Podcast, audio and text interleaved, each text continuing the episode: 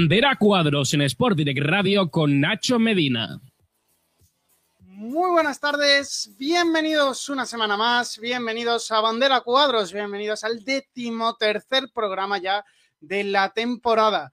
Aquí en Sport Direct Radio, como siempre, a las 7 de la tarde, los miércoles. Eh, semana muy importante en el mundo del motor sport, bueno, más concretamente del automovilismo, porque eh, siempre en esta fecha coincide el Gran Premio de Mónaco y el Gran Premio de la IndyCar, la Indy 500, una de las pruebas más importantes del calendario americano que donde tenemos a un Alex Palou que el, pasado domingo conseguía hacer la pole, es la primera pole española y además pole de récord.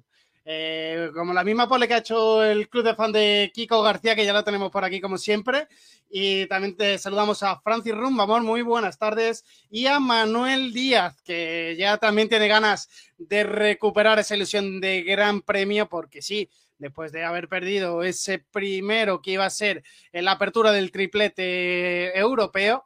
Eh, perdimos Imola, pero seguimos con, seguimos con Mónaco y la semana que viene eh, tendremos el Gran Premio de España. No nos podemos olvidar de ese gran cita automovilista, de, automovilista que tenemos en nuestro país. Pero volviendo a lo que hay esta semana. Eh, como decía, Gran Premio de Mónaco, uno de los más importantes y lujuriosos del, calendario de todos los años de, la Fórmula 1. Quizás en la carrera del domingo es un poquito más aburrida, pero siempre es importante la presencia de un gran premio como el de Mónaco, en el que acuden muchísimas autoridades, muchísimo público y muchísima gente eh, que es muy influyente eh, en el mundo a este gran premio, uno de los más importantes en suelo europeo. Y eh, con esa magnífica pole en la Indy 500, como decía, de, de Don Alex Palou, que pole de récord, eh, haciendo el tiempo más rápido. Ya sabéis que allí la pole se hace por velocidad, hizo la velocidad más rápida de la historia en una pole de la Indy 500 y además es el primer español en conseguir eh, eh, salir desde la primera línea, desde la primera posición el, este, este mismo domingo en, la IndyCar.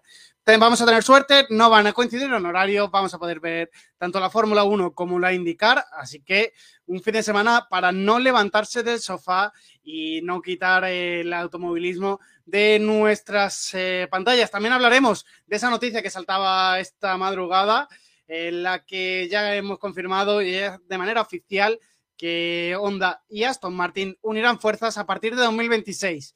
Y lo mejor de todo, no se descarta que Alonso pueda continuar en 2026 en la Fórmula 1. Eh, él mismo ha dicho que la situación con Honda ha cambiado. Ellos mismos, los japoneses, también han hablado de que Fernando Alonso es un gran piloto, pero también han dejado la puerta abierta porque han dicho que obviamente es Aston Martin el que va a decidir el tema de los pilotos, pero que les gustaría que hubiese un japonés entre sus filas. Pero aún así, no, Alonso no se cierra las puertas a competir 2026 con ese cambio de normativa en cuanto a motores. Y con lo que vamos a empezar hoy, que es eh, un poquito de resumen, porque no podemos olvidarnos de MotoGP. Sabemos que están de vacaciones, pero están ahí muy presentes en el calendario. Siguen ahí dando bolas esas noticias de las que hablaremos eh, lo primero con José Martínez.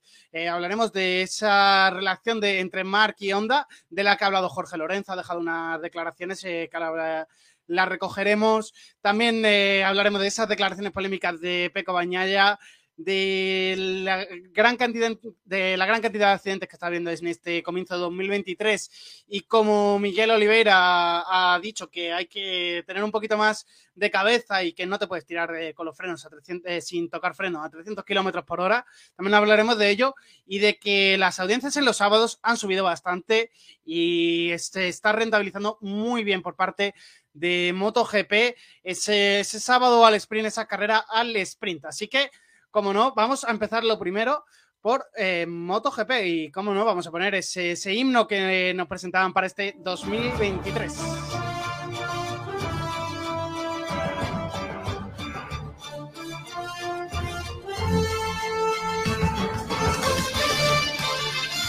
Y para hablar de, de MotoGP, como siempre, está por aquí con nosotros José Martínez. Hola José, muy buenas tardes, bienvenido a un nuevo programa de Bandera Cuadros. Eh, ¿Cómo va? ¿cómo está siendo esa semana sin, MotoGP, que es la que están de, vacaciones de verano? Muy buenas, Nacho. Pues larga, larga como, cuando sucede con Fórmula 1, que, que cuenta ya los días para que vuelva y más teniendo en cuenta que luego es muy lleno lo que viene. Pero bueno, encima también nos, nos quitaron Imola el fin de semana pasado y ahora pues habrá que ver Mónaco, pero, pero con ganas ya de que, de que vuelvan las motos. Mónaco, y que no se te olvide la Indy 500, una... No sé si seguirás un poquito por ahí. Alex Palou en pole, primera pole española, también. No, a, a tanto, a tanto no me da la vida, ya tanto deporte, tenis, fútbol, moto, Fórmula 1, más, más no puedo. bueno, ¿qué, ¿qué, tenemos de, de, noticias aquí para hablar esta semana? Eh, hemos, eh, Lorenzo ha estado hablando de esa relación que hay entre, entre Honda y, Mar, y Marc Márquez. Eh, ¿Qué se ha hablado por ahí? Sí, pues bueno, José Lorenzo ha estado haciendo un repaso también a, cuando fichó por Honda, en un movimiento que, como todos sabemos, no le salió bien, y ha comentado que eh, él dio el paso en el sentido de que Pedrosa se retiraba y se quedaba la, mejor moto del circuito libre, pero que desde ese momento eh, la Honda sí que está siguiendo una línea de desarrollo en la que solo se centra en Marc Márquez, es algo que venimos hablando desde, desde que prácticamente que Márquez llegó a, MotoGP, y él lo comentaba, que ya incluso en 2019 le, le sucedió esto porque Márquez le ha dado tanto a Honda, que de hecho el último mundial que no fue de, de Honda hasta ese momento fue 2015 con, con Yamaha el mismo, y ha comentado que ahora parece que ese romance entre Marc Márquez y Honda no es el mismo, que ha cambiado algo en, en este año 2023 y que probablemente sea porque Marc estaba acostumbrado a ganarlo casi todo con Honda cada año. Y ahora, pues con, con tres años que lleva sin ganar, parece que, que, la relación entre Honda y Marc se ha, se ha enfriado un poco en unas declaraciones que, que afirmo totalmente. Al fin y al cabo, Marc sí que estaba acostumbrado a, a conseguir los mejores resultados, tener la mejor moto, y se ha dado cuenta que, tras volver estos tres años eh, no van con la tecla en Honda y, y, que necesita una reacción. También ha sido lo que ha dicho José Lorenzo, que eh, Marc necesita una reacción de Honda y aunque no sea la mejor moto, que, sí que esté cerca de Ducati. Y realmente es lo mismo que ha comentado el, el catalán. Él comenta que quizás no quiere tener una moto para ganar el mundial, pero que sí que dé mejores prestaciones para poder luchar con, con, su talento encima de la moto con el resto de, la escudería. Es, es, importante que Márquez consiga esa moto competitiva y que, que Honda espabile un poquito, porque la emoción que da Márquez al campeonato es que no la da, no la da ningún otro, ningún otro piloto. Y sobre todo se nota también en esas audiencias aquí en España, sobre todo, obviamente, porque Márquez es de aquí. Pero cuando no está él, se nota que el Gran Premio pierde un poquito de, emoción a nivel global. Sí, totalmente. Al fin y al cabo, ocho veces campeón del mundo, además con el estilo que caracteriza a Márquez de, de, agresividad, de adelantamiento, que es lo que, lo que el mundo de las motos sigue. Y se nota lo que tú dices, Nacho, cuando, cuando Mar no está, se nota que, el resto de pilotos no tienen ese, ese puntito extra, quizás de, de estar llamados a hacer historia, como han sido los Márquez, Pedrosa, Lorenzo Rossi, Stoner, y se nota mucho la baja, quieras que no. Eh, son también otro tipo de conducción que quizás se está viendo un poco mal a, lo moderno, con tanto control en la moto, de que si control de estación, de salida, el hold shot. Eh, y Marc Márquez sigue siendo un poco esa vieja guardia que representa el dar gas, como es su lema, y, y eso atrae mucho a, a, mucho público. Atrae mucho público, además, eh, no solo el dar gas, sino la forma de adelantar y el, eh, los atrevi el atrevimiento que tiene y la cara que le echa a las carreras y la forma de, enfocar los fines de semana siempre, siempre al ataque y sin intentar guardarse nada. Eh, también ha habido cruce de declaraciones entre Peco Bañaya y Poncharal por unas polémicas declaraciones que hizo Peco al final de, del último Gran Premio que vivimos, ¿no? Sí, Peco Bañaya que hablaba, las declaraciones recogidas fueron que eh, debería volver a, a, ver esa diferencia de siete décimas entre las motos no oficiales y las motos oficiales, en una declaración que levantó muchísimo revuelo porque obviamente eh, siendo campeón del mundo parece que lo, que quiere es que no haya motos competitivas que puedan luchar contigo. Y esta semana Peco ha salido a, matizar la, la, declaración diciendo que se malinterpretó un poco. Y ha comentado que él se refería a que ahora, al haber tantas motos que son capaces de, estar arriba en, la carrera, los inicios se vuelven muy agresivos, que hay 10 pilotos que pueden ganar una carrera y al final cuando hay tanta opción y tanta competitividad se dan más accidentes y se dan más, eh, pues se dan más estas situaciones que estamos viendo donde, por ejemplo, Raúl Fernández, con una, siendo rookie, ha hecho cuarto en Le Mans y era una situación que ha comentado Peco que quizá habría que o cambiar y volver a lo que ha dicho él de darle menos, más diferencia a las oficiales de la satélite o buscar otro tipo de, de, de, arreglo para esta situación. A lo que le ha contestado Poncharal, que obviamente siendo el, jefe de, KTM Tech que es una satélite que va muy bien, también con Raúl Fernández, y ha contestado que le parece muy llamativa que una declaración como Peco Banaya, un hombre como Peco que no se suele meter en problemas, que suele dar una opinión de manera calmada, que no suele decir muchos disparates, y ha comentado que estaba sido todo lo contrario. Eh, Poncharal se ha visto sorprendido por unas declaraciones que puedo entender la sorpresa, porque realmente siendo el campeón del mundo, sabiendo que tiene la mejor moto, salir a decir que, tu moto tiene que seguir mejorando y la, la satélite caparlas, pues queda un poco, un poco extraño y es lo que comentaba Poncharal. De hecho, ha utilizado una palabra bastante fea, que no vamos a repetir, pero eh, solo decir que una idiotez grande para que ya cada uno se haga la idea del término que ha utilizado. Y estoy totalmente de acuerdo. Al final, sí que es cierto que tener tantas motos arriba provoca a lo mejor más competitividad y más accidentes, como dice Peco, pero también da un aliciente que antes no se tenía. A ver, yo estoy totalmente en contra de estas declaraciones y por mucho que, la, que les haya maquillado un poquito, dijo lo que dijo, que su moto debería de ser mucho más rápida que las satélites eh, y creo que son, las, son declaraciones un poco a Marrategui porque está viendo que no está siendo tan fácil este 2023 como todos y yo supongo que él también preveía que este 2023 él podría ser un firme candidato al título. Eh, hay muchas motos que están muy juntas, además ha sumado que él eh, solo ha conseguido en las cuatro, cinco carreras que llevamos, solo ha terminado una, ¿no? Si no me confundo. Sí, creo que uno o dos y, la sprint tampoco la ha acabado todas. sí, creo, que dos, creo que dos. Creo que dos, pero eh, claro, sprint creo que ha terminado también dos o tres. O sea, realmente está teniendo muchas caídas todos los fines de semana. Es lo que tú dices, Nacho. Se ve que como las motos están igualadas, cada eh, ocasión que pierde el de sumar puntos ve que le recortan mucho le, están recortando mucho. De hecho, está su compañero Echeki a, a tan solo un puntito del liderato. Así que el MotoGP está más que al rojo vivo para cuando vuelva dentro de 14 días, porque tan solo faltan 14 días para que tengamos ese Gran Premio de Italia en el circuito de Mugello. Pero antes de empezar con todos los preparativos de Mugello, Oliveira pide que haya más responsabilidad en la pista, yendo al hilo de, esto que estábamos hablando, de la agresividad que está viendo en pista y del número, gran, el gran número de caídas que, está viendo en estos grandes premios. está siendo fácil relativamente llegar a los puntos porque acaban los pelotos justos, eh, los pelotos justos que puntúan. Claro, y un Miguel Oliveira que esta temporada es más, una voz más que autorizada para, hablar sobre esto, porque de cinco carreras se ha perdido cuatro por, por, caída, no suya, sino porque le han tirado y otra por lesión, porque le tiraron también. O sea, y Oliveira, que sí que es cierto que no suele dar tampoco muchas declaraciones polémicas, eh, quizá con KTM tuvo ahí un, final de tramo en el que sí estaba un poquito más, más suelto, pero que realmente es un piloto que tiene mucha experiencia en la categoría y que no suele tener una palabra más alta que la otra, y ha comentado lo que lo que tú decías, Nacho, es importante que, eh, todos tengamos responsabilidad y que se respeten a los adversarios, que disputan posiciones con motos de 100 kilos y van a 300 kilómetros por hora, que no puedes eh, llegar a una curva, soltar los frenos y, ver qué pasa, que tiene que haber responsabilidad. Y también he aprovechado para lanzar una crítica a dirección de carrera eh, en este mismo sentido, diciendo que confía que el jurado penalice cuando suceden estos hechos, pero que en su opinión falta coherencia y consistencia en esas sanciones. totalmente de acuerdo con Miguel Oliveira porque vemos que todos los pilotos se vienen quejando y el propio Oliveira le ha costado cuatro de sus cinco carreras del Mundial y creo que se lo han sancionado a Mark y al final ni, llegó a cumplir la sanción. Entonces, me parece una declaración muy acertada. Tanto, las dos partes, eh, tanto la de que tienes que tener más cuidado porque, como comentas, son motos muy grandes, pesan mucho, van muy rápido y un accidente puede ser mortal y también dirección de carrera que si tú das mucho, eh, sueltas mucho la mano en el sentido de no poner sanciones, también fomentas que los pilotos vayan más, más, cada vez más cogiendo cogiéndote del brazo, luego el codo, luego el hombro, hasta que al final pasan eh, tragedias.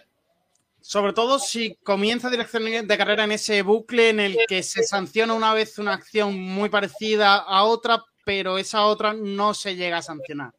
Si comienzan esa rueda, muchos pilotos van a empezar a quejarse, va a haber todas las semanas polémica con las decisiones que tomen los comisarios de pista y al final va a enturbiar un poquito todo ese fin de semana de, la categoría reina que va, que va al auge. De hecho, los sábados se están dando muy buen nivel de, audiencia. Las, las sprints están funcionando para, para MotoGP y parece que llegan, han llegado este 2023 para, para quedarse porque están funcionando muy bien en cuanto a audiencias, ¿no?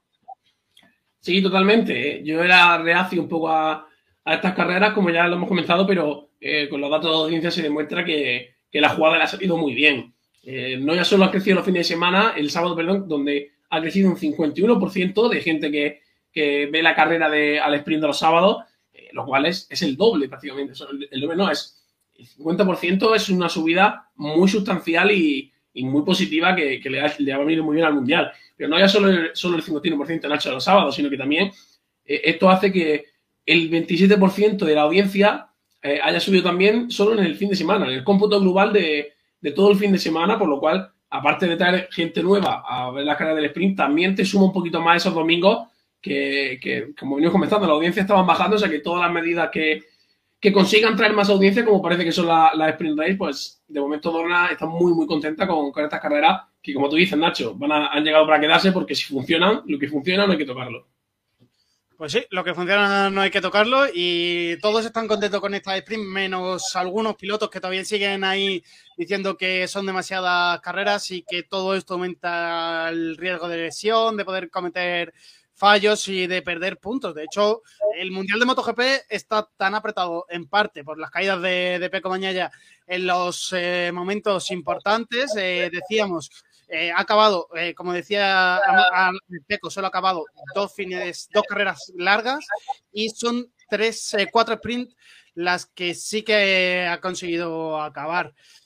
Así que hay que ponerse, hay que juntar todo el fin de semana porque ya no solo puntúa el domingo, sino que el sábado ayuda también mucho y es parte de lo que ha ayudado también a Marco Bezzecchi a estar segundo a tan solo un puntito. Comparto eh, la clasificación como está ahora mismo el Mundial, como lo repasábamos la semana pasada al término del, Gran Premio, pero para los que se hayan olvidado, los que no pudieron estar, así está ahora mismo el Mundial de MotoGP. Eh, José, más ajustado y más emocionante no puede quedar y con más ganas que de que pasen ya los 14 días y de que vuelvan las motos a rodar en muy hielo, no podemos estar tampoco, ¿no? No, claro, y, teniendo en cuenta Mugello, Italia, eh, Valentino Rossi seguramente está en el circuito, los tifosi también van a estar, y Bezeki, alumno de tanto del equipo de Valentino como alumno de su propio rancho, Peco Mandaya, el, que, al que se ha dado ese pase de antorcha de piloto italiano y también piloto de la Academia de Valentino, los dos jugando un mundial. O sea, los alicientes se suma todo, que la casualidad justo que quiere que vuelvan en Italia para un fin de semana que seguro que va a tener muchísimos alicientes. Pues seguro que el fin de semana de Mugello tiene mucho aliciente y seguro que tenemos a las Ducatis ahí en cabeza porque van a querer, van a querer una gran fiesta en Italia. Pues bueno, José, dime, dime, ¿qué iba a decir? Perdón. Nada, que más en Italia, que ya sabemos lo, que mueve allí, tanto Fórmula 1 como MotoGP, y específicamente a la MotoGP que las cosas le están yendo mejor, pues la fiesta está asegurada. Pues sí, la, fiesta está asegurada para, el Gran Premio de Mugello, que, al que le restan, como ya hemos dicho, tan solo 14 minutos, eh, iba a decir 14 minutos, 14 días para, para, que llegue, para que llegue la, fecha de, este fin de semana. Pues José, ahora sí, muchas gracias eh, una semana más por estar aquí con nosotros. Te escuchamos la semana que viene con más novedades y con más noticias que, que puedas traernos de aquí del mundillo de MotoGP. Y todavía no se mueve nada de, cara al mercado, muy pronto, ¿no? Claro, muy pronto, muy pronto. Eh, ya era sorprendente que, se moviese con, con, lo que comentamos la semana pasada, de que eh, Augusto Fernández con ese cuarto puesto había trastocado un poco los planes de KTM, pero claro, de momento, al, sobre todo al ser parón estival, que no ha habido carrera, eh, es más complicado que se mueva. Pues ahora sí, José, hasta la semana que viene seguimos hablando y nos vas informando de todas las novedades que vayan ocurriendo en el Mundial de MotoGP. Nos vemos, Nacho. Chao. Y ahora pasamos, eh, como decía José García de, broma en nuestro chat interno, al deporte de, motor de verdad, aunque la, la, MotoGP este año no se puede decir que no sean no estén ahí, interesantes y a, tope y consiguiendo sumar a esa audiencia que quizás el año pasado perdió un poquito. Eh, y vamos a empezar con la noticia que se confirmaba esta mañana, eh, esa unión entre Honda y Aston Martin. Eh, no sorprendía demasiado en el pado, ya veníamos avisando de que habían conversaciones entre ellos, pero ha saltado la noticia quizás un poquito pronto y de cara a 2026 Honda será el suministrador de motores de Aston Martin, por lo que Aston Martin va a pasar de ser un equipo cliente de Mercedes a ser eh, junto a Honda un equipo que se fabrique sus propios motores. Así que noticia muy importante y paso adelante importante de cara a Aston Martin tras los buenos resultados que ya han llegado esta temporada y que quieren seguir manteniendo de cara a temporadas siguientes. ¿Y con quién vamos a hablar de, todo, de todo ello si no? Pues como siempre, como todas las semanas, con José García que ya está por aquí. Muy buenas tardes, José. Y también hablaremos de todo ello con Jaime Chico, que también está ya también por aquí. Muy buenas tardes, chicos. ¿Cómo, cómo estáis? Pues, ¿qué tal, Nacho? ¿Qué tal, Jaime? Muy bien y la verdad contento con este acuerdo entre Honda y Aston Martin. Sí, es verdad que hay mucho ambiente un poco pesimista, ¿no? Como todavía en mente ese acuerdo McLaren-Honda de 2014 a 2017, pero lo veo un buen movimiento por parte de Aston Martin, teniendo en cuenta que ahora mismo Honda es el mejor motor de la parrilla y es el motor que es campeón del mundo. O sea que ahora mismo es un buen movimiento. Tampoco sabemos cómo va a desarrollarse en 2026, pero me parece una buena gestión por parte de Aston Martin. Pinta bien, pinta bien y huele, huele mucho, muy, muy bien, la verdad. Eh, Jaime, ¿tú cómo ves esta, esta unión de, de Honda y Aston Martin? Supongo que también la habrás visto con muy buenos ojos. Bueno, buenas tardes, chicos. Lo primero, lo primero eh, bien, bien. Bueno, pues como digo siempre, de aquí a dos años a saber qué puede pasar, pero tal y como está la situación de ambos equipos a día de hoy, pues la verdad que la noticia es, positiva. Y como bien ha dicho Martin, eh, Martin Wismar, eh, si Aston Martin quiere dar el paso de ganar, el, paso correcto, valga la redundancia, era este, ¿no? Dejar a Mercedes a un lado, competir con Honda que no tiene ningún otro equipo más y, a por todas. no, no. Movimiento bueno, veremos a ver en 2026 cómo están, cómo están ambos. A ver si sigue ese motor Honda siendo la punta de lanza como lo es ahora mismo en la, en la Fórmula 1. Y también se ha hablado un poquito, se ha ido rumoreando de, ya sabéis, eh, aquí en la Fórmula 1, en el momento que salta una noticia y más ahora con el gran auge que está teniendo otra vez Fernando Alonso en la Fórmula 1 y en España con, todo el movimiento que está creando y los buenos resultados que le están acompañando, o sea, ya, ya se ha empezado a hablar y a decir cositas de de que puede seguir en 2026 el mismo. No lo ha desmentido. Dice que esta nueva normativa de motores puede, puede funcionar bien y que realmente le gustaría estar. Honda tampoco ha dicho, ah, le ha cerrado la puerta después de que la relación no fuese la mejor en el momento en el que estaban en McLaren. Y parece ser que ahí se sigue hablando para que Fernando Alonso continúe en Aston Martin y con motor Honda en 2026. ¿Vosotros cómo, cómo veis esta noticia? Eh, a ver, mm, bueno, está claro que él quiere seguir, pero esto todavía es pronto para hablar, porque supongo que se pondrán a hablar ya el año que viene y este año no sabremos nada. Eh, sí que me parecería lógico un año más de renovación hasta 2025, pero, pero más allá de 2026, bueno, no sé. Eh, sabemos que a Fernando le van los cambios de reglamento, porque, bueno, si está en la Fórmula 1 a día de hoy, es gracias a ese cambio que hubo en, en 2020, bueno, que ha habido el año pasado, perdón. Entonces creo que sí le motivan los cambios, sobre todo si no tiene opciones para intentar dar el salto. Pero bueno, veremos. A mí me gustaría que estuviera, por supuesto. Eh, y creo que ambas partes lo han aprobado, porque también Wisman ha dicho que habló con Alonso y que, y que él que va a decir, a ver, él no, no tiene mm, poder más allá que de los que están arriba de, encima de él. Y bueno, pues Honda también ha dicho que estaría muy contento de trabajar de nuevo con Fernando, pero bueno, veremos. Sí, yo creo que todavía queda mucho tiempo, ¿no? Y ese contrato hasta 2025 también hay que ver cómo llega Fernando.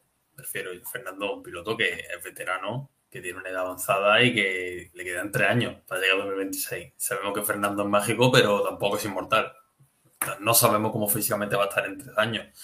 Y tampoco sabemos qué va a pasar. Lo mismo de aquí a tres años, Fernando mm, gana un título más del mundo y lo mismo dice hasta aquí. No sería descabellado tampoco pasase eso. Se ha silenciado, Nacho. La vieja confiable. eh, tampoco sería mm, demasiado raro que, pasase eso que comentaba José, de que Fernando Alonso ganase un título más y decida apartarse o retirarse un poquito de, lo que son las carreras de, de Fórmula 1. Eh, Alex Palou, que ha tenido un gran fin de semana el, pasado domingo, consiguiendo esa pole, como comentaba al principio del programa, le hacía este guiño a Fernando Alonso, le enseñaba su motor con ese, con ese, esa nomenclatura que tiene de A133, ahí justito, y ahí eh, clavando siempre, siempre los números que acompañan tanto a, Fernando Alonso eh, con esa 33 y ese, ese, ese tuit gracioso que le ponía Alex Palou al enterarse también de, la noticia de que Honda iba a ser suministrador de, de motor de la escudería, la que forma parte eh, Fernando Alonso. Y ya también, eh, eh, juntando todo esto un poquito, también se hablaba de la posibilidad, al volver Honda y a juntarse en la carrera de Fernando Alonso, de que volviese en 2026 Alonso a la Indy. Tú, Jaime, que estás más puesto en este tema de, de la IndyCar, ¿esto ya sí que es una fumada total o, ¿O tiene algo sólido un poquito y las ideas de Fernando también son un poquito de tirar otra vez a volver a la Indy para intentar conseguir esa triple corona? A ver, lo primero, el mensaje de, de Palou, esperemos que no tengamos que esperar hasta 2026 para ver la victoria 33. Pero bueno, un, guiño muy guay. Eh, eh, sobre lo de sobre lo de la IndyCar, a ver, eh, Fernando siempre lo ha dicho, pero bueno, también le conocemos. Fernando siempre ha dicho que una temporada completa a la IndyCar le parece un poco no ha dicho absurdo, o sea, no, como que le parece demasiado, y no se atreve, ¿no? Vamos a decirlo así.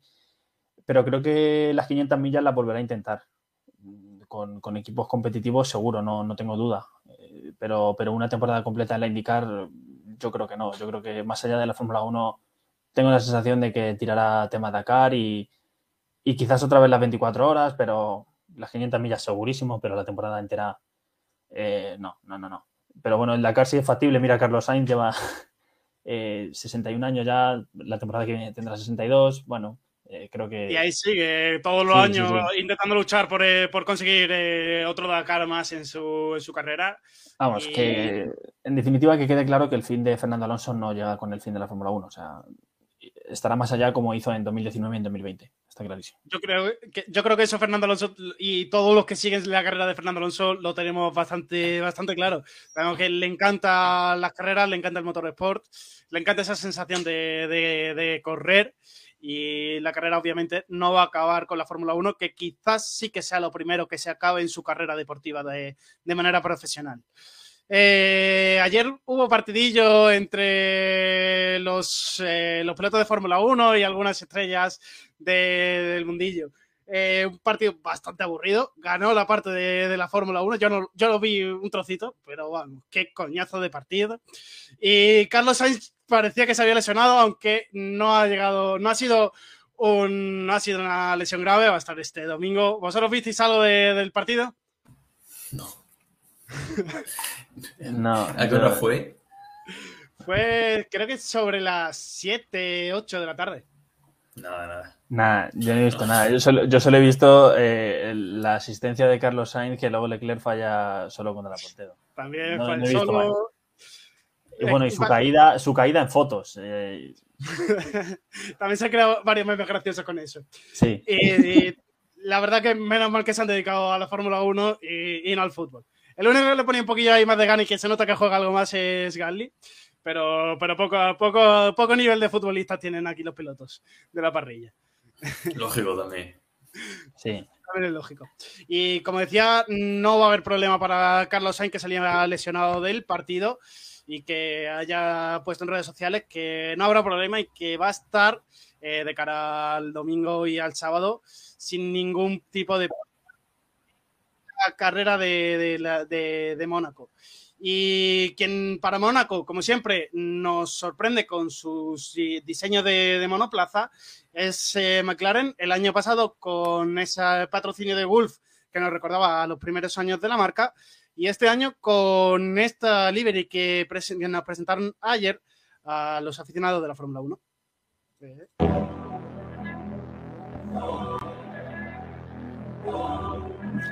Bueno,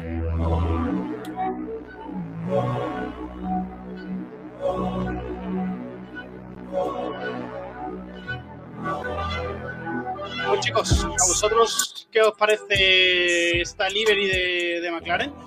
A mí me gusta más que la que tienen durante toda la temporada, tengo que decirlo. Pero me gustaba también más la, de, la del año pasado. ¿Cómo la veis vosotros? Yo lo que no entiendo es por qué no corren con esta livery todo el año. Efectivamente. No, lo digo de verdad. Es que la livery de McLaren, el color papaya, es muy feo. Este año el McLaren es muy feo y te presenta Mónaco con un coche precioso, que ya le pasó el año pasado lo mismo. Yo no entiendo los patrocinadores hasta qué punto influyen en el diseño, pero yo soy McLaren y es que la dejo. A mí, a mí me parece espectacular igual. O sea, es un coche precioso. Es eh, unir los tres coches que tiene McLaren en la Indy este fin de semana en, en uno en la Fórmula 1. Es, la verdad es que es espectacular y me encanta. Sobre todo el, morro ese negro que, que, lo lleva a Pato en, en, la IndyCar. Eh, es precioso. A mí me encanta, la verdad. Eh, como dice José, ojalá los llevaran todo el, todo el año, porque el, el papaya ese, pues bueno, no, está, no es feo, pero bueno, este es espectacular, la verdad. La verdad que es espectacular con ese motivo de la celebración de la triple corona de McLaren que tienen en sus, en sus filas. Ya sabéis, la triple corona, el ganador de Mónaco, ganador de, de, IndyCar y ganador de Le Mans. En el 74 la Indy, en el 84 el Gran Premio de Mónaco y en el 95 ese, ese, ese 24 horas de Le Mans que ya hablamos eh, hace un par de semanas que tan interesantes se, se plantean para para este año 2023, aunque ya hablaremos un poquito más de ello cuando se vaya acercando las fechas de, de, la competición. Así que dejamos con que nos ha gustado bastante este diseño de, de McLaren. Y yo creo que, y opino igual que vosotros, ¿por qué no sacarán un diseño así para, para, toda la temporada y no solo para el Gran Premio de Mónaco, aunque también lo van a traer para, para el Gran Premio de España? Está también confirmado que es para, para estos dos grandes premios. Y hablábamos eh, ya hace, si no recuerdo más, dos, tres semanas, de que olía que, bueno, se hablaba de que había rumores de que Hamilton podría ir a Ferrari. Ya no es un medio como fórmula directa, sino que es eh, un medio italiano como es la Gazzetta de, eh, italiana, que ha publicado hoy que, Ferrari quiere atacar a, bueno, eh, dejar eh, atado a Hamilton antes de que acabe la parte de verano. ¿Por qué antes de que acabe, eh, antes de llegar a este parón de verano? Porque hay temas contractuales en el contrato de Carlos Sainz que permitirían darle salida sin tener que cubrir toda, toda la indemnización y tener que asumir todo el contrato del piloto español. Eh, ya se sabe que hay conversaciones abiertas, todavía no se sabe si van a llegar a buen puerto, pero ¿qué os parecería esta noticia de que realmente Hamilton pueda acabar en las filas de Ferrari? Yo lo sigo sin ver. Yo lo dije ya hace. A mí me pasa lo mismo. Yo lo dije ya hace dos semanas que no, no lo veía. Y además, mmm, creo que. Vaya, creo. Esto yo creo que es una opinión. Pero yo creo que estos rumores salen más por la parte de Hamilton que por la parte de Ferrari me refiero. Está ahora mismo en el tema de que acaba contrato. Se habla de una posible oferta de 45 millones al año por Ferrari. No sé hasta qué punto esto puede ser verdad, hasta qué punto Ferrari le interesa esto. Y además también he leído que las renovaciones con Leclerc avanzan. Me refiero. En el caso de que entre Hamilton, como ya bien ha dicho Nacho, sería por Carlos Sainz. Y no sé hasta qué punto a Ferrari le conviene ahora mismo tener a dos primeros pilotos si estás viendo que la situación está tensa y no está del todo bien, con un primero y un segundo, por así decirlo, Hamilton no sé hasta qué punto te convendría. Ah, yo tampoco lo sigo sin ver. O sea, es que me parece que pierden todas las partes. Hamilton, eh, Ferrari, Leclerc y, y, ojo, evidentemente el, el máximo perjudicado es, es, Sainz. O sea, yo nunca, siempre he defendido que no le he visto, no le veo vestido de rojo nunca ni le veré. Pero esto es un mazazo increíble a, a su carrera, porque después de Ferrari, eh, ¿a dónde marchas? Eh, se hablaba de Alpine, se, Mercedes, evidentemente, yo creo que un intercambio no lo va a haber. Bueno, pero bueno, en realidad el tema de Hamilton eh, no, no lo veo en Ferrari, no lo veo vestido de rojo. Y menos como dice José, teniendo a Leclerc al lado que, que es el Hamilton de Ferrari. ¿Vosotros pensáis eh, que si por algún casual eh, Ferrari decide no seguir contando con Carlos Sainz, la carrera de Carlos Sainz en la Fórmula 1 podría peligrar? No, yo creo que va a haber equipos que le interese y si Carlos Sainz se va es porque deja un hueco libre en Ferrari y ya empieza un baile de piloto y yo creo que para la, para la gran mayoría de equipos Carlos Sainz sería la primera opción porque Carlos Sainz ha demostrado ser un buen piloto. Entonces, si Hamilton va a Ferrari, se habla de que el sustituto puede ser Norris, ya hay un hueco en McLaren. McLaren sabrá una buena relación con Carlos para ir un sitio. Yo no creo que Carlos Sainz se quede sin asiento después de Ferrari. Yo tampoco creo que se quede sin asiento, sin asiento. O sea, sí es verdad que el primer hueco que se abre es el de Mercedes, pero bueno, yo creo que yo sigo defendiendo que Mercedes iría a por Lando. Entonces, como dice José, se queda eh, McLaren, Alpine también lo conoce. Eh, yo creo que o me da que tengo la sensación de que Nocon se está empezando a confiar menos. No sé, me da eh, un, un, Hulk, un 2.0, pero bueno, no, no se acabaría. acabaría en un sitio u otro y como dice José, no, a mí no me gustaría verle de rojo que no se me estar ahí, pero es un buen piloto para, para liderar un equipo como los que estamos hablando sin, sin ninguna duda. Eh, y tú hablabas de que Norris sería el probable sustituto de Hamilton si se va a, si se cambia de equipo Luis Hamilton. Yo, eh, yo creo que estamos todos de acuerdo en ello. Pero eh, los amigos de GP Fans decían que podría ser Checo Pérez el que lo sustituya, aunque Toto Wolf ya ha salido a negarlo.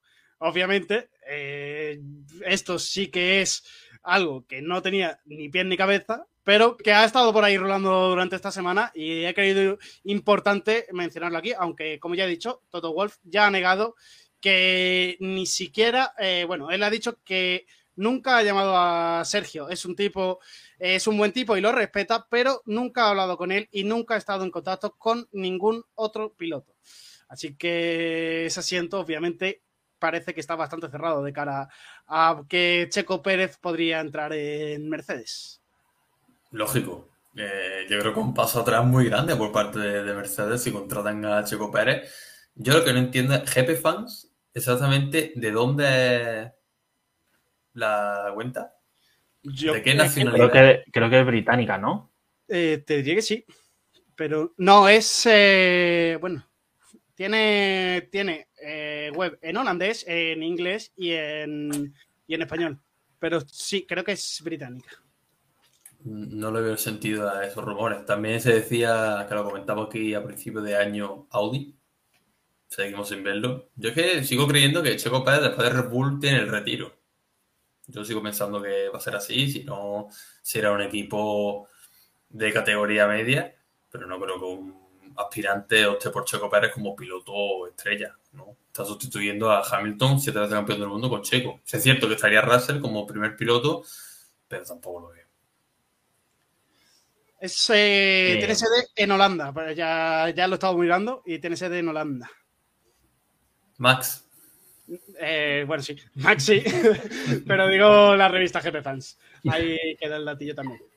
Que yo tampoco veo lo de lo de lo de Pérez en Mercedes. Pero también digo una cosa, ojito que muchos están empezando a hablar de, de Mercedes y de rumores y está saliendo mucho Toto a decir, no, esto no es así, no, esto no es así todos los tres seguimos mucho la Fórmula 1.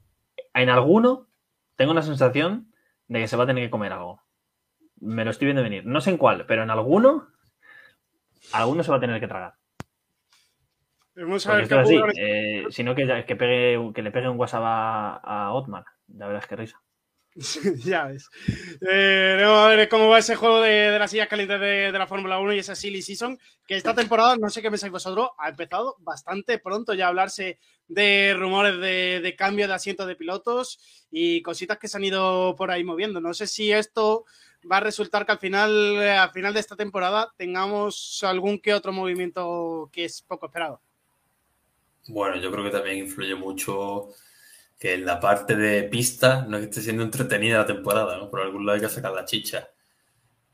Yo creo que sí, que va a haber movimiento, sobre todo por Hamilton. Hamilton acaba un contrato, algo tiene que pasar. Lo más lógico es que renueve, pero puede no renovar y no estoy diciendo que cambie de equipo, pero puede retirarse. Y eso, un asiento en Mercedes ya lo cambia todo. Eso, un, un baile de piloto en una escudería grande remueve toda la parrilla. Pues veremos a ver qué ocurre eh, finalmente con esos eh, intercambios de pilotos, esos movimientos que pueden producirse de cara al 2024 y futuras temporadas. Pero seguimos hablando un poquito de Mercedes, lo íbamos a hablar también más tarde cuando ya entremos en, plena previa y veamos un poquito las mejoras. pero que Mercedes, eh, como, como bien decía José a principio de temporada, que debía de cambiar el diseño, parece que lo ha escuchado. Y han cambiado un poquito ese diseño de los pontones. Eh, así son las primeras imágenes que nos mostraba Albert Fábrega en pit lane y viéndolo el cambio de Miami a Mónaco. Eh, evolución en Mercedes de cara a esta temporada europea. Eh, ¿Creéis que van a funcionar estos pontones y que realmente son la clave de que el Mercedes no haya estado todo lo fino que debería estar en este comienzo de 2023? Sí, sí, rotundo además. Yo creo que uno de los problemas que tenía Mercedes era la refrigeración. Con unos pontones nuevos hace el amago de solucionarlo. Todavía no se sabe si va a funcionar o no. Pero que a mí lo que me llama la atención es que si metan estas mejores en Mónaco. Que no se esperen a Barcelona, que lo quieran probar ya, que estén tan seguros de que van a funcionar, porque aerodinámicamente Mónaco a ser 100% y un pequeño fallo pequeño error te manda atrás. Y en Mónaco atrás no se puede remontar. Están muy confiados y quieren meter los cambios de coche ahora. Jaime, ¿tú Eh, cómo lo sí, ves? que no era capaz de demutear. Que, que no, a ver. Está claro que el cambio lo necesitaban y puede ser que le venga bien o mal, eso no lo sabemos. Pero creo que lo de Imola trastocó un poco a todos y Mercedes no sabemos que no tiene. No puede perder más tiempo. Evidentemente, Mónaco no es el, no es el circuito para, para, para introducir cualquier mejora y sobre todo esta tan grande que, que, que trae Mercedes. Pero es que yo creo que están un poco obligados a hacerlo y, y no, y no les ha quedado más, más remedio que, que no esperar a Barcelona porque sería perder una carrera más. Bueno, eh, creo que va a ser un fin de semana de transición, quizás, ¿no? Quizás vamos a verlo desde, desde ese punto de vista, ¿no? Un, fin de semana de transición, de, de coger datos, de, bueno, eh, tampoco nos puede ir peor de lo que lo estamos haciendo, saquemos el trabajo adelante como mejor podamos, lleguemos hasta donde lleguemos y, en España vamos con una base mejor. Yo, pensándolo desde ese punto de vista, pues sí está bien. El problema es que, haya accidentes con los pilotos o, que el coche sea un auténtico desastre y, ya comprometa demasiado el fin de semana, por supuesto, porque tampoco sabemos cómo irán de recambios. No sabemos cómo irán de, de recambios y, y yo creo que si lo han implantado aquí en Mónaco es porque el túnel de viento les ha debido dar unos datos que realmente han mejorado muchísimo con respecto a lo que tenían antes. Y no sé si estaréis eh, conmigo, pero me recuerdan un poquito estos pontones eh, con esa con esta barra de, aquí que estoy señalando, este, gran bulto, a lo que nos presentaba el PIN a principio de temporada. No sé si lo veis vosotros igual. Y realmente al ser la foto tan ampliada, mm, creo, pero creo que es en la misma zona de- del coche también, donde a principio de temporada comentábamos que esa, esa, esa gran eh, deformación o ese, ese gran eh, saliente que tienen los pontones de Alpine. No sé cómo lo veis vosotros. No, yo estaba pensando exactamente lo mismo. Sí es cierto que mencionamos esos pontones de algo, no caía, pero ahora que lo has dicho, sí es cierto que era lo de Alpine a principio de temporada. Y no sé yo, tan buenos resultados le ha tenido que dar, pero si tu coche se parece al de Alpine, no estoy muy de acuerdo en que ese sea el camino. Ah, sí, se da un aire, pero a ver cómo ya veremos el, el coche entero. Pero como dice José, como sea un camino parecido al de Alpine, pues estará gracioso. Bueno, A lo mejor vamos a puntuar a Alfa Romeo ahora, de repente. Alpine pretende puntuar, eh, bueno, no puntuar, estar con los grandes este fin de semana. Ha dicho que ya ha declarado Esteban Ocon que incluso podrían plantearse un podio. Eh. Sí, Alpine pretendía ganar este de las cinco carreras pretendía ganarlas. Viven en una caverna, Nacho. De Son ilusiones la caverna de la Fórmula 1. No, no hay otra. De ilusiones también se vive. Y este fin de semana eh, no solo tendremos Fórmula 1 y IndyCar, también tendremos las categorías soporte de la Fórmula 1. Vuelve la Fórmula 2 y vuelve una Fórmula 3 que no teníamos en Mónaco desde hace 18 años. Así que luego, José, hablaremos un poquito ya cuando nos cuenten la previa de los horarios que, que vamos a vivir este fin de semana y nos incluye ahí también la Fórmula 2 y la Fórmula 3 que están tan emocionantes este fin de semana y que son los futuros pilotos de la categoría reina de, de la, de la categoría de reina de la Fórmula 1. Eh, José, ahora seguimos hablando contigo. Me voy a quedar con Jaime, que vamos a hablar un poquito de, de la Indy, de, de, este campeonato americano que también ha empezado el, fin de semana pasado con la pole de Palou en el, el sábado. No solo la pole, sino que también en los entrenamientos libres ha estado liderando como uno de los pilotos más rápidos. Ha sido el primer español en hacer una pole en la, en la Indy 500 y encima la pole más rápida de la historia de, de esta carrera concreta de indicar. Sí, bueno, eh, ha sido una semana muy positiva y llena de, de, emociones porque parecía que los motores eh, Chevrolet o Chevy, más conocidos en América, parecían más fuertes, sobre todo con, con Félix Rosenquist, que se ha hecho una semana eh, espectacular. Pero sí es verdad que, que los coches de Chick Banassi, es decir, el de Palou, Scott Dixon, Takuma, Marcus Ericsson, por supuesto, parecían ir un poco más rápido en, esas simulaciones de clasificación que vimos el, viernes en, el Fast Friday. Y la verdad que, bueno, si alguien podría poner un poco en aprietos a Alex, eh, era Félix, como así lo, demostró. Y, eh, Rinos BK pegó una mejora increíble en el viernes y sobre todo el sábado ya se le dio también arriba. Eh, bueno, creo que el ritmo de, los Chis, de los Chis Ganassi es, es muy bueno pero creo que el motor Chevy sigue estando un pelín por encima de, de Honda en, este, en este oval, pero bueno, queda toda la semana, bueno, llevamos ya tres días de esta semana, quedan otras dos, el viernes hay una sesión importante, eh, tiene tiempo Honda para trabajar, pero yo confío en el, ritmo de, de, Galaxy, sobre todo de Alex, y bueno, una alegría tremenda el, el domingo que, que, ya incluso lo veíamos un poco negro porque Rhinos BK eh, hizo dos vueltas eh, espectaculares, que ya en la tercera ya también, también increíble, mantenía un ritmo y ya Palou hasta negaba con la cabeza. Y cuando, cuando Rinus cruzó la meta, ya Palou respiró un poco tranquilo, aún quedaba Rosenquist. Y, y bueno, una alegría tremenda. La verdad es que eh, con Alex mm, tengo la sensación, o sea, hemos tenido la oportunidad de hablar, de hablar dos veces con él, siempre nos ha tratado muy bien, es un chico súper cercano, la verdad es que se merece todo lo bueno, lo que, siempre lo digo, pero se merece todo lo bueno que le pase. Está trabajando muy duro, quiere demostrar muchas cosas y, lo está haciendo cuando toca. Eh, la victoria el otro día en, en, Indianapolis además fue también espectacular y bueno, lo de la pole ya, eh, se verá que cerrarlo con victoria sería increíble. Eh, conseguir la pole ya es un hito súper importante, pero las 500 millas no significa absolutamente nada. Efectivamente, conseguir la pole no significa absolutamente nada. Eh, son muchísimas vueltas de, de carrera.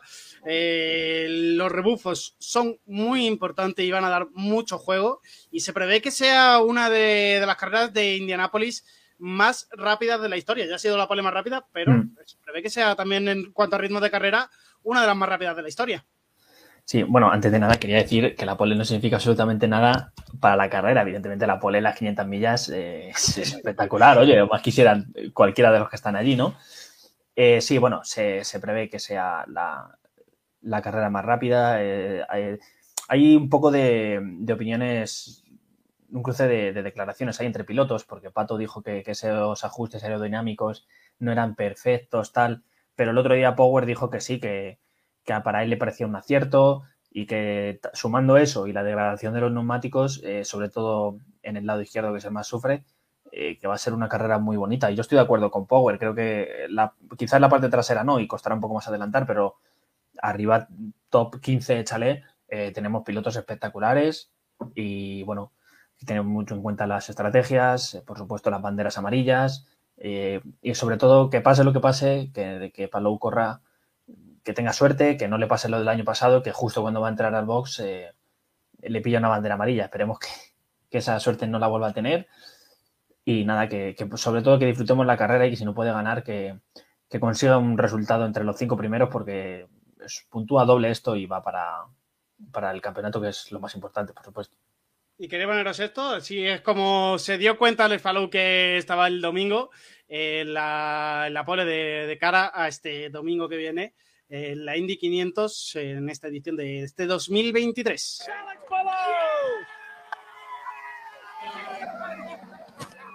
Yeah.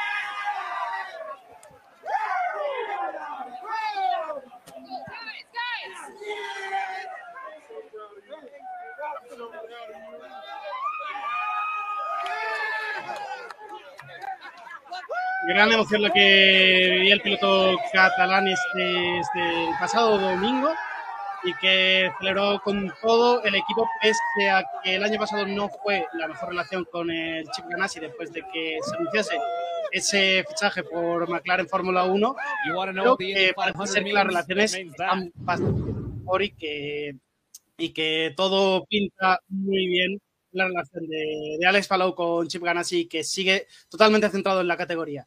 De cara, de cara al domingo, Jaime, para quizás el que esté un poquito menos puesto en esto de la IndyCar, eh, ¿cuántas vueltas? Bueno, no se puede decir un número de vueltas exacto porque son las 500 millas, pero más o menos cuánto tiempo estaremos viendo la carrera de indicar y qué se espera para, para el domingo de, en cuanto a clima, horarios y un poquito, haznos un poquito de la previa de esta indicar. Eh, nada, bueno, comentar súper rápido, que es, es, tiene mucho mérito lo que está haciendo Alex desde el año pasado. Como tú decías, eh, se rompió la relación por completo, o sea, se rompió, Alex dejó de recibir datos en su ordenador personal incluso de todo equipo, lo que ha hecho es increíble, cómo ha recuperado la confianza.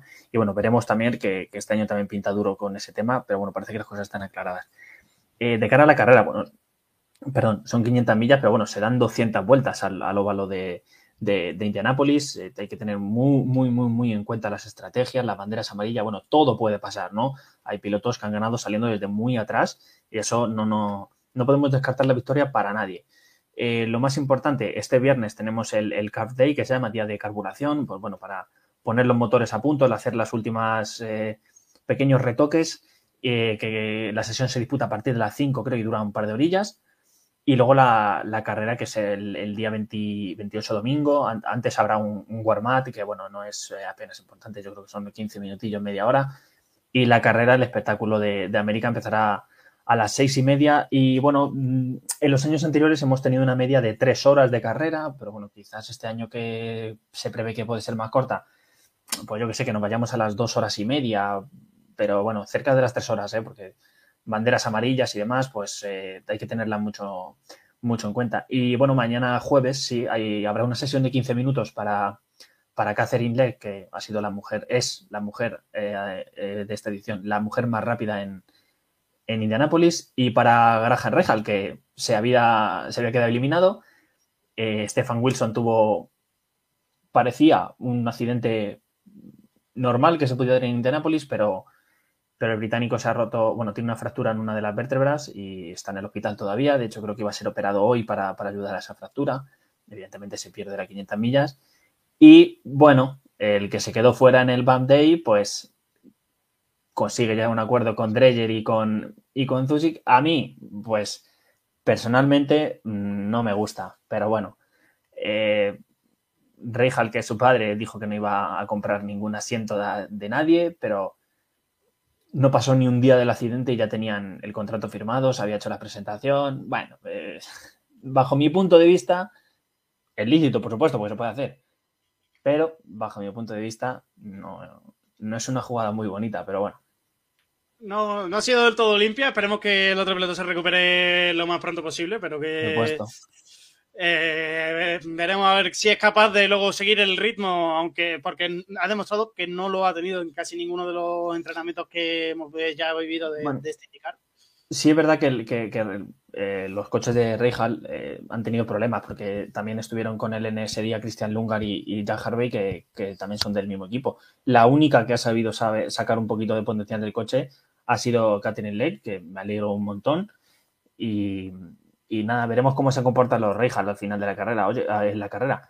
Y, y ojo que, que, hay que avisar al espectador que cabe la posibilidad que, que, si, que si, o sea, no creo que pase, ¿eh? pero si los coches Reijal eh, no consiguen estar a X millas de los líderes, se les puede enseñar bandera negra, porque son una son un peligro para el resto de competidores. O sea, puede pasar tanto a ellos como, como a cualquier otro coche. ¿eh? En los últimos tiempos no ha pasado, pero, pero esa norma está ahí y lo pueden hacer los comisarios de carrera sin, sin miramientos, vaya. ¿La carrera se podrá seguir por Vamos o por Movistar Deportes. Deportes? Movistar Deportes. Movistar Deportes. Eh, una vez, eh, hasta el año pasado fue, el año pasado sí se El año pasado fue en Vamos, sí. Claro. Pero este año. Bueno, a no ser que haya un cambio de última hora, yo lo que leí ayer era Movistar Deportes. Veremos a ver.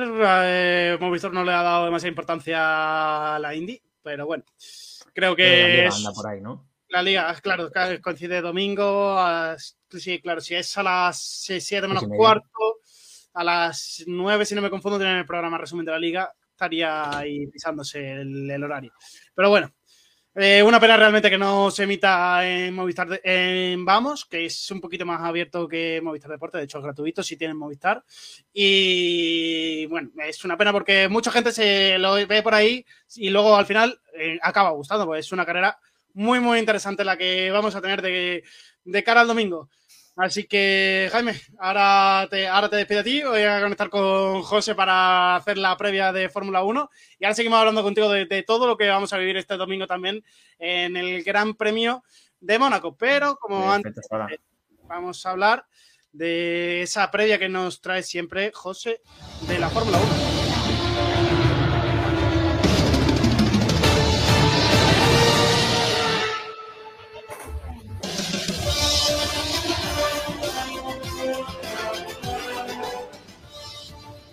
Bueno, José, volvemos eh, a carrera de este fin de semana. Esta semana, por suerte, no se cancela, aunque el tiempo, el tiempo está ahí. Yo estaba mirando el radar justo antes de, empezar el programa porque lo miré esta mañana muy temprano, sobre las 8 por ahí, que estaba preparando un poquito aquí las cositas de... Y ponía que no iba, que en principio no iba a llover, pero ahora que me he metido antes justo del programa, ha cambiado, ha cambiado el tema un poquito. Ahora, lo que os estoy enseñando es el domingo a partir de las 2 de la tarde. Mirad Mónaco cómo está. Agüita, ¿eh? Ojito. Y justo en la hora de carrera. esperemos que, la Fórmula 1 no decida hacer cosas de raras que le gusta hacer en los fines de semana, que llueve poquito o que eh, está ahí la lluvia presente. Pero, pero huele, huele, huele raro un poquito. Huele mal la verdad, pero bueno. Es un circuito complicado también como es el de, el de Mónaco, también en una jornada de clasificación en la que también la lluvia puede, puede molestar ahí un poquito. Veremos qué ocurre, ¿no? Pues sí, Nacho, y si quieres te empiezo con los horarios, empezando de atrás hacia adelante, porque este fin de semana tenemos Fórmula 3, Fórmula 2 y Fórmula 1. La Fórmula 3 el viernes 26 a las 11 y 8 la clasificación, el sábado a las 11 menos 5 la carrera del sprint y el domingo a las 8 menos 5 de la mañana la carrera. La Fórmula 2 el viernes a las 3 y 8 la clasificación. El sábado a las 2 y 10 la carrera al sprint. Y el domingo a las 10 menos 25 la carrera. Y la Fórmula 1 tendremos el viernes libre 1 a las 1 y media, libre 2 a las 5 y libre 3 el sábado a las 12 y media. La clasificación el mismo sábado a las 4 y el Gran Premio de Mónaco el domingo a las 3 de la tarde, 78 vueltas. El tiempo, 40% de lluvia para el sábado y 70% para el domingo. El año pasado ya llovió y a mí me da miedo. La verdad, me da miedo porque, como ya hemos dicho, la Fórmula 1 no sabemos qué va a hacer con la lluvia, no sabemos esos implantes aerodinámicos de agua si funcionan o no. Yo la verdad que no, no las tengo todas conmigo de que la lluvia vaya a ser una buena noticia, porque la verdad que hasta que la pista no esté bastante seca no se va a correr y eso es lo que me preocupa. Pero bueno, hablando del trazado, longitud, un circuito muy, muy, muy corto, 3,3 kilómetros, curva 19, 8 izquierda y 11 derecha, y la vuelta rápida la tiene Hamilton en 2021 con 1.12.9. En el box se pierden 22 segundos en bandera verde y se ganan 8 con el safety car, es decir, una parada de 13-14 segunditos. Los neumáticos, los más blandos, C3 duro, C4 medio, C5 blando. Se prevé una parada, siempre ha sido Monaco. Y las características de la pista son un 5 en tracción, un 5 en evolución de pista, un 1 en fuerza lateral, un 1 en asfalto de abrasión, un 2 en frenada, un 1 en agarre de asfalto, un 1 en estrés de neumático y un 5 en downforce. Es, todos los datos que tenemos del Gran Premio de Mónaco de cara al domingo y damos otra vez la bienvenida a Jaime eh, Jaime, no sé si te ha dado tiempo a ver el radar que enseñamos por aquí. Se prevé lluvia para, sábado en el horario de clasificación y domingo en el horario de carrera. Bueno, lo malo es que parece que, va a haber lluvia, porque quiero decir, esta previsión se, mantiene desde la semana pasada. La semana pasada, ya cuando se canceló Imola, eh, la gente empezó a mirar el tema de Mónaco y, y venía lluvia y bueno, eh, siempre las previsiones meteorológicas a una semana vista es muy difícil de leerlas, pero según han ido pasando los días, eh, hay horas que incluso se, se incrementa, ves, las posibilidades de lluvia se, se, amplían, bueno, eh, tal. Y yo que el otro día, eh, bueno, que con la, el otro día, eh, que con la Fórmula E estuve en Mónaco, eh, nada más llegar viví lo que, lo que es Mónaco. Eh, Se mete una nube en, las calles, y, pero no, no sabes de dónde ha salido. O sea, te aparece una nube de las montañas, te descarga y, y la nube es como pues a otra cosa. De repente vuelve a salir el sol y aquí nadie ha visto nada. Es, la verdad es que es alucinante. O sea, se te monta una niebla en cinco minutos que no sabes por dónde te ha venido. Y bueno, pues eh, si llueve, pues, vamos a estar como el año pasado. Eh, retrasos, eh, hubo creo que 15 minutos hasta que se hizo la vuelta de formación, luego empezó la carrera, bandera roja. Bueno, cuanto más se retrase, peor por las 500 millas, la verdad. Efectivamente, yo anunciaba a principio de- del programa que en principio no iban a coincidir, pero Ojito. viendo cómo es la Fórmula 1, es capaz de coincidir porque tenemos la carrera a partir de las 3 de la tarde, a las 7 menos cuarto es la indicar. O sea, a ver, a ver, a ver, a ver qué ocurre finalmente. Esperemos que no coincida. Si no, habrá que tener eh, doble pantalla y un ojo mirando para, para cada una. No, pero la sesión de Fórmula 1 no puede durar más de cuatro horas, ¿verdad? Pero si se... Sí, pero si bandera roja Claro. Ya veréis que la carrera va a empezar. o no. Hombre, no, ¿cómo no va a empezar? ¿eh? Que en Mónaco que va a llover lo que va a llover, no va a ser un diluvio. Bueno, si miras el radar, no sé si es tormenta eléctrica. Lo que, lo que prevé el, sitio donde yo lo estoy mirando es tormenta eléctrica. No, sí, sí, sí, yo también he visto tormenta eléctrica, pero no va a estar cuatro horas diluviando. De hecho, yo he visto que empieza la carrera 80% de lluvia y a la hora ya es 20%. Vamos, que la carrera empieza a las tres y media. Sí, por ahí. Sí. ponle. Más o menos. Seguramente No, sí. tengamos el famoso mensaje de dirección de carrera de salida retrasada. Eso No, sí. yo creo que no lo vamos a evitar este fin de semana por más que queramos. Además que va a ser increíble porque la pole, yo creo que todo el mundo sabe que la va a hacer. Vamos a esperar media hora que empiece la carrera y vamos a estar una hora y media viendo como 20 coches dan vueltas sin adelantarse entre sí y eso va a ser una maravilla. Porque además sin lluvia no hay DRS, o sea que menos posibilidad de adelantamiento. Os pregunto, ¿Leclerc eh, acaba clasificación o carrera? Leclerc gana. ¿Leclerc gana? A Leclerc le pasa algo. Algo le pasará otra vez. Nada, seguro. Además, si hay bandera roja por lluvia, seguro que es él. Seguro. Mira, a mí lo, a mí lo que me fastidiaría de verdad, y, te- y esto ya es totalmente en serio, o sea, hay unos neumáticos nuevos de lluvia. Por favor, utilícenlos. Pro- probarlos. Por Por, lo favor. menos probarlo. O sea, mm, seamos serios por una vez. No va a pasar. Lo sé, pero Además que eh, la Fórmula 1 eh, tiene ese miedo con este reglamento a competir en lluvia por el gran sprite que se genera, pero en este circuito no hay velocidad para que se, genere sprite. Me refiero como mucho en la recta principal y en el túnel tampoco porque está techado, no hay agua. O sea que no tendría sentido que no se corriese esta carrera. La verdad que tiene, tiene mala pinta el Gran Premio de Mónaco con el, con el agua que puede haber este fin de. Y nos preguntaba también el club de fan de Kiko García al principio del programa que qué va a ser de, de Carlos Sainz este fin de semana. ¿Qué pensáis vosotros? Yo es que ya no sé qué pensar. De verdad, yo ya yo con Ferrari he desistido totalmente. No, no sé qué va a pasar.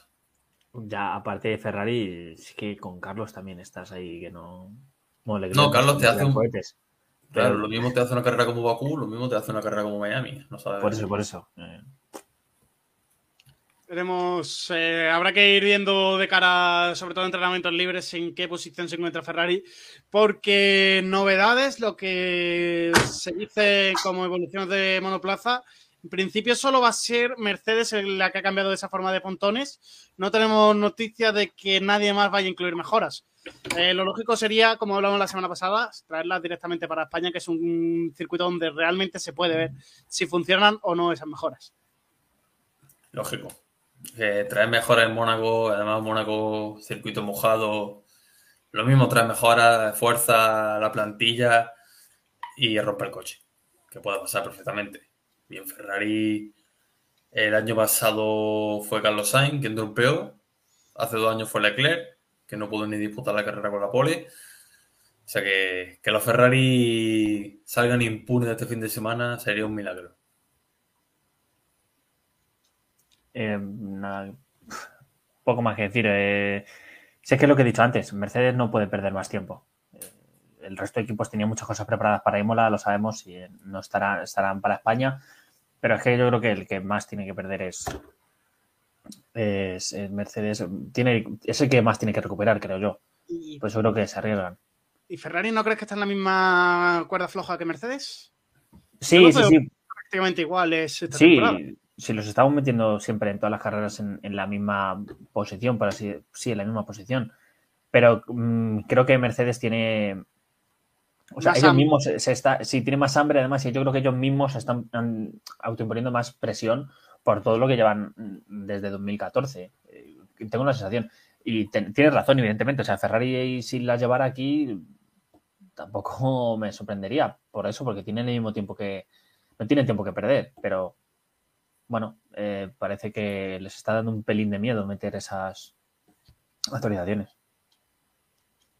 Vamos a ver qué, ocurre y cuándo las introduce. Todo parece que va a ser de cara al Gran Premio de España, como comentamos la semana pasada, que es el fin de semana eh, próximo. Entonces, eh, ¿y Aston Martin cómo lo valoramos este fin de semana? Porque todo el mundo decía, la carrera clave para Aston Martin va a ser Mónaco, en Mónaco pueden ir muy bien, eh, Alonso ha dicho que, de hecho, ha comentado en las declaraciones precarrera que si tienen un buen sábado no descarta nada de cara al domingo. Ya sabemos que Mónaco es como es, es un circuito urbano de los más estrechos que hay en el calendario y que da poco juego al tema de adelantamientos. Aunque Fernando Alonso no, no puede decir lo mismo, ya ha hecho carreras en Mónaco en las que ha adelantado muchísimas posiciones y en las que ha disfrutado como, como un niño pequeño conduciendo por las calles de Mónaco. A ver, eh, es muy difícil predecir, yo creo, dónde estará Aston Martin, pero sí es verdad que yo personalmente sí me estoy creyendo un poquito eso de que pueden desafiar un pelín a, Red Bull, que bueno, evidentemente el favorito Red Bull y, si soy realista, sé que estarán ellos por, delante, no tengo ninguna duda. Pero ¿por qué no soñar de verdad, no? Igual que aquí, igual que nos pasará en Hungría, ¿por qué no soñar un poquito, ¿no? Que tener darnos un poco de emoción a nosotros mismos, ¿no? Ya que la carrera puede estar un poco aburrida, pero. Veremos, veremos a ver qué, ocurre de cara a ese domingo. Y antes de ya ir cerrando, vamos a repasar un poquito cómo llegaba ese mundial de, de pilotos al, quinto Gran Premio de la temporada, este Gran Premio de Mónaco, porque hace ya bastante tiempo, desde Miami, que no lo repasamos y muchas veces eh, se ha podido olvidar, con obviamente con ambos Red Bull al frente de, este Mundial de Constructores pero eh, con un Fernando Alonso, eh, que esa es la noticia que venimos contando desde, durante, todo, durante toda la temporada y con lo que realmente hay que quedarse, eh, Fernando Alonso está en tercera posición y siendo muy competitivo durante, durante toda la temporada. Un Lewis Hamilton que se encuentra cuarto, con Carlos Sainz en quinta posición, sexto George Russell, séptimo, Charles Leclerc, Lance Stroll es octavo y me sorprende ver también a McLaren también tan arriba después del mal comienzo y tan solo puntuando en dos eventos. Esto quiere decir que a partir de, del, de, los que están fijos siempre ahí arriba, el resto ha ido intercambiándose todo, todos los fines de semana los puntos, porque de Norris a Yuki Tsunoda están ahí, Norris con, con 10 puntos y Tsunoda con 2, no están tan lejos, eh, la zona media-baja que se ha ido unificando esta, esta temporada. A ver, normal también, los cuatro de arriba son ocho posiciones. Y quitando Stroll que ha abandonado dos veces, o una, eh, una, una, no dos, que bueno, en Miami no puntuó, pero vaya. Que eso, son ocho posiciones. Al fin y al cabo, para Norri, sí es cierto que puede parecer poco la distancia entre Norri y Galli, por ejemplo, son dos puntitos, pero los mismos dos puntitos son cuatro carreras. Dos que no puntúen, dos que cada décimo. Sigue la zona media está apretada, que da pena, la verdad, que está apretada la zona media y no la parte alta, porque yo es que la clasificación prefiero nivelarla, porque yo veo a los dos Red Bull con esa superioridad y a mí me da pena este año de Fórmula 1, la verdad. Ya lo dije la última vez, que si no fuese por Alonso y por el pepinazo que ha dado este año, estaríamos ante uno de los años más aburridos, seguramente, porque la verdad es que la gran mayoría de carreras, por no decirte todas hasta ahora, han sido totalmente infumables, muy malas. La carrera sin ninguna competitividad, la Red Bull no deja competir, por mucho que digan que sí. Alonso estable tercero, que bueno, está bien, pero Yo prefiero verlo correr, la verdad. Prefiero verlo competir antes que verlo 70 vueltas rodando tercero solo. No sé, yo este año Fórmula 1 bastante decepcionado y yo creo que la tabla refleja el año tan pésimo que estamos teniendo. A ver, lo que decíamos cuando acabó Miami, siempre puntúan, cuando los cuatro equipos tienen el fin de semana y están todos en los puntos, pues eh, los que se tienen que jugar todos son... Eh, lo más normal es que lo puntúa el PIN, pero todos los demás también están ahí, ¿no? Para cualquier fallo. Eso se muestra también en la posición de Norris, ¿no? Y tiene un octavo puesto y, un noveno y está donde, donde está. Cazas un poquito y das un avance muy importante y creo pues, va a ser la tónica, ya lo hemos hablado. Efectivamente, va a ser complicado que el resto de escuderías llegue ahí a esa, esa zona de, puntuación y con eso sobre todo con que solo sobran dos puestos y contamos con todos los de la zona alta que puntúen. Eh, pero ¿no parece que realmente la zona media se ha convertido en eh, ya no entraría, yo no entraría dentro ni a McLaren dentro de la zona media. Creo que la zona media de este año es Aston Martin, Mercedes, Ferrari. Y si Alpine evoluciona bien, podría entrar dentro de esa zona media. Veo McLaren demasiado lejos todavía para que clasificarlo como zona media realmente. No sé cómo lo veis vosotros. Aunque ahora mismo McLaren está por, eh, delante, aunque están empatados en puntos eh, de, Alpine. Yo es que no metería ni a Aston Martin en la zona media. Son Martín habló de Fernando Alonso porque Stroll tiene su idea de venida, pero es que ni Ferrari ni Mercedes al final, al fin y al cabo pueden competir con, Fernando y bueno, quitando el caso de Australia que Alonso tenía más ritmo, pero yo sigo sin entender por qué no adelantó. Y luego Mercedes y Ferrari, o uno está mucho peor que el otro, o el otro está mucho peor que el uno, me refiero. Yo todavía no he visto una batalla clara entre Ferrari y Mercedes en pista porque cuando uno va bien, el otro va muy mal, y cuando Mercedes parece que sí, Ferrari pega el bajón y Ferrari se pone a competir con Haas. Luego cuando Ferrari está bien, Mercedes desaparece. Es que lo que he dicho antes, no hay pelea en ningún lado y las peleas que hay no importan, con todo el respeto del mundo, pero a mí una, una batalla por el P12 me da igual, la verdad, me da igual. Yo lo que creo es batalla arriba y no hay, no hay nada, cero.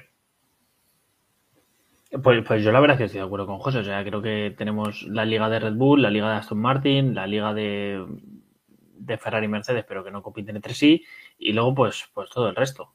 Y pues, esperemos que al final, lo digo siempre y siempre lo espero, que al final de la temporada tengamos un poquito más de, de movimiento entre unas cosas y otras. Pero ahora mismo esto es lo que hay, eh, la Fórmula 1 ha dado con la tecla y nos tenemos que, que joder, hablando mal y pronto. Pues bueno, chicos, vuestro pronóstico para este fin de semana. ¿Quién creéis que se lleva la carrera del domingo? Te dejo ah. Jaime. ¿Alguien que empiece? Venga, Fernando. Venga. Pero teniendo en cuenta ya lluvia, banderas rojas, eh, todo. Teniendo en cuenta que la carrera acaba de noche. Sí coincide con eh, Teniendo en cuenta que se nos junta con la India, exactamente. Teniendo en cuenta que Alex y Fernando celebran la victoria a la misma hora. Ojo. No estaría nada mal ese domingo, ¿eh? Ojalá. Yo sigo en mi línea. No voy a poner como ganador a ningún Red Bull. Nunca. En ningún gran premio. Aunque vayan a ganar los 23. Y como ganador. Soy pesimista con Alonso este fin de semana. ¿eh? No. No creo yo que la 33 vaya a llegar en Mónaco. Ojalá me equivoque. Ojalá, por Dios. Pero no sé, no sé qué decirte, ¿eh? Tengo dudas. Yo no voy a poner a Alonso. Ya he puesto a Alonso Jaime. No, eh, no, voy a repetir, de verdad. No, no voy a repetir. Para seguir con el meme voy a poner Leclerc. Porque ya que Leclerc acabe la carrera en Mónaco es un milagro y encima la gane, eso ya es... Yo creo que ahí gol gana para el Mundial y ya siguiendo con los pronósticos de que ojalá no tuviese Red Bull en el Mundial, yo voy a poner que a Mercedes le van a funcionar bien los pontones y va a ganar George Russell la carrera. ¿Qué os parece? No vamos a ganar ni una porra. Ni una, hombre. Está claro, si, si obviamos a, Red Bull, no vamos a ganar ni una. Pero vamos, no ha acertado ni yo casi cuando he apostado por Red Bull. Además que va a ganar Red Bull con 35 segundos de distancia con el tercero y la pole la van a hacer un segundo más rápido. O sea que va a ser una ruina.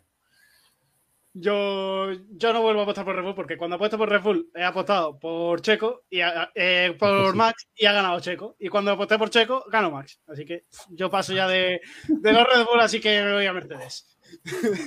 a ver si me sale Russell el mejor caballo ganador que, la apuesta por Red Bull. Eh, bueno, chicos, eh, esta semana cortito y al pie del programa, así que nos escuchamos ya la semana que viene para contar todo lo que haya sucedido, tanto en las, eh, las 500 millas de Indianápolis como en el Gran Premio de Mónaco, que será eh, la previa también del Gran Premio de España que disfrutaremos la semana próxima. Así que un saludo y que paséis buena semana. Venga, hasta luego. Venga, un saludo, chicos. Chao. Y también me despido ya de todos vosotros, los que nos habéis acompañado durante todo el programa. Os recuerdo que si os ha gustado, darle like en YouTube, también os podéis suscribir en Twitch y el resto de redes sociales ahí por ahí. Compartirnos un poquito para que lleguemos a más gente si, se os ha gustado. Eh, como decía, hoy programa cortito, eh, solo teníamos la previa de, de Fórmula 1, MotoGP está de vacaciones y también la previa de la IndyCar, que pinta muy, muy bien. Ojalá, ojalá. No quiero gafarlo, yo por eso tampoco no he dicho a Fernando, aparte de porque se lo había cogido Jaime y no repetir mucho. Eh, no quiero gafar el domingo. Eh, ojalá, ojalá podamos tener doble victoria el domingo, ya eso sería un domingo idílico y que llegase esa 33 y esa primera victoria española en la indicar. Así que un saludo, muchas gracias una semana más por estar aquí con nosotros y aquí dejamos el bandera cuadros número 13 de esta tercera temporada de Bandera Cuadros en Sport Direct Radio. Hasta la semana que viene.